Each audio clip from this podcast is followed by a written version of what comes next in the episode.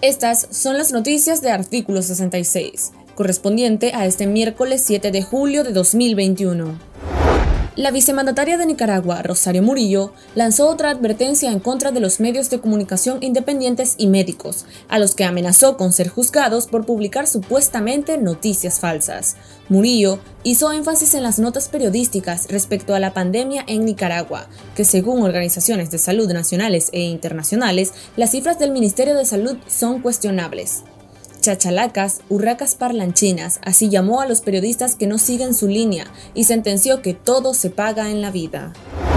La Comisión de Justicia y Paz de la Arquidiócesis de Managua, presidida por el cardenal Leopoldo Brenes, reiteró que los ciudadanos deben seguir exigiendo condiciones para que las elecciones generales del próximo 7 de noviembre sean bajo parámetros democráticos. Los jerarcas católicos también hacen constar en el documento el reinicio de una nueva ola de exilios por parte de los nicaragüenses a causa de la represión desatada por el régimen a partir del último mes y señalaron el miedo que viven en Nicaragua por las noches, horas que usa la policía perpetrar nuevos arrestos arbitrarios.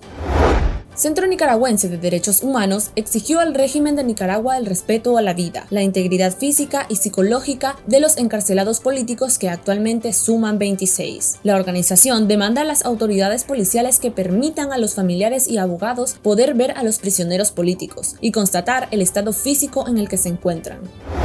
El Parlamento Europeo pedirá en su resolución del 8 de julio que los Estados miembros de la Unión Europea apliquen rápidamente sanciones directas al propio Daniel Ortega, a Rosario Murillo y a todo su círculo de operadores políticos y económicos. Asimismo, presionarán para que se active la cláusula democrática del acuerdo de asociación, lo que podría significar la exclusión de ese convenio de Nicaragua. Además, los eurodiputados subrayan que en la aplicación de las medidas de presión se debe proteger a la población.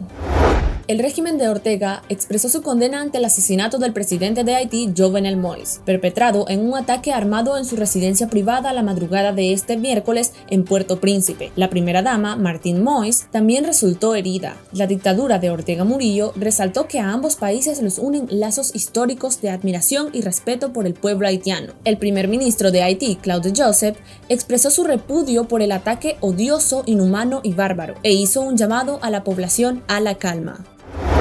Estas han sido las noticias de Artículo 66. Para esta y otras informaciones visite nuestro sitio web www.articulo66.com. Síganos en Facebook, Twitter e Instagram y suscríbase a nuestro canal de YouTube.